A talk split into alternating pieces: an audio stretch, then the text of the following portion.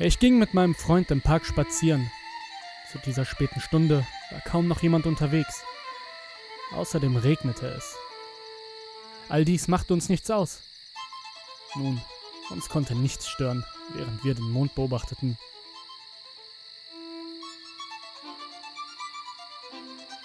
Wir setzten uns auf eine Bank neben einer Laterne. Zu dem Zeitpunkt bemerkten wir noch nicht, dass etwas seltsam an dieser Lichtquelle war. Als ich meinen Blick durch den Sternenhimmel streifen ließ, packte mein Freund etwas Kleines aus. Emily, willst du mich heiraten? fragte er. Ich starrte ihn verblüfft an. Das kam jetzt überraschend, dachte ich mir. Doch ich war so froh, dass Marco mich endlich fragte. Ja, ja, ich will. Aus den Augenwinkel sah ich eine kleine Bewegung, doch ich sah nicht näher hin. Dann geschah es. Die Lampe links von uns streckte eine clownbepackte Hand in Richtung Marco aus. Dann stellte sich die Kreatur vor uns. Das Wesen war riesengroß und sah aus wie eine zum Leben erwachte Mumie. Es war im ganzen Körper braun und besaß statt eines Kopfes eine Lampe.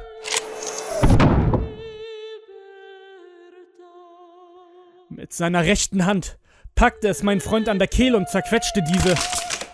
Ich schrie wie am Spieß. Dann änderte sich das Aussehen des Wesens.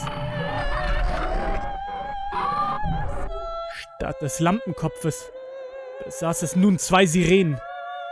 Lange, schwarze, kabelähnliche Dinger hingen an ihm herunter. Die Sirenenköpfe besaßen menschliche Zähne und lange Zungen.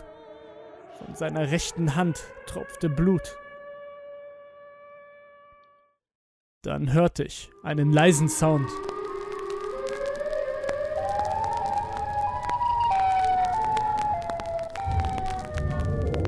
Zu einem höllisch elektrisch klingenden Schrei heranschwoll.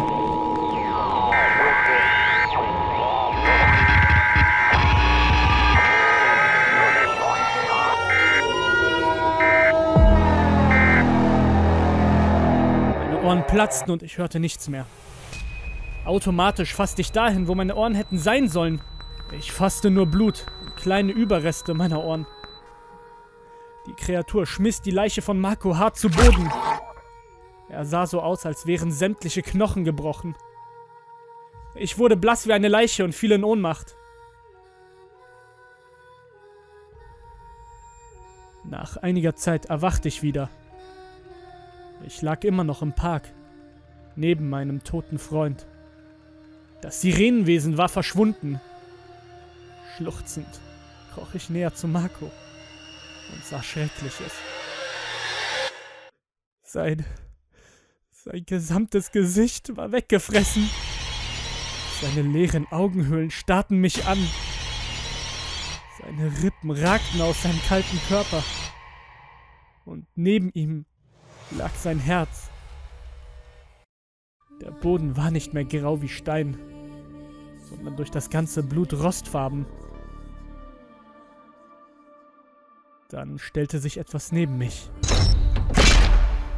Es war wieder da.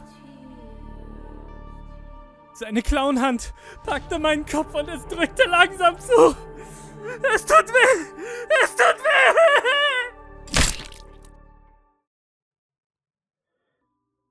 Die Stelle, an der die zwei Toten gefunden wurden, war mit flackerndem Absperrband versperrt. Die Polizei übergab sich bei dem Anblick.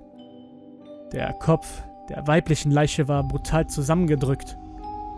Zwischen einzelnen Knochensplittern quoll Gehirnmasse hervor.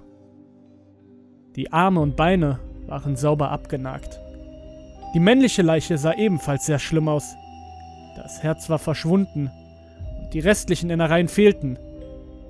Die rot gefärbten Rippen ragten heraus und die Kehle war ein klägliches Etwas. Die Polizei suchte nach einer mumifizierten großen Kreatur, die entweder zwei Sirenen oder Lampen als Kopf besaß.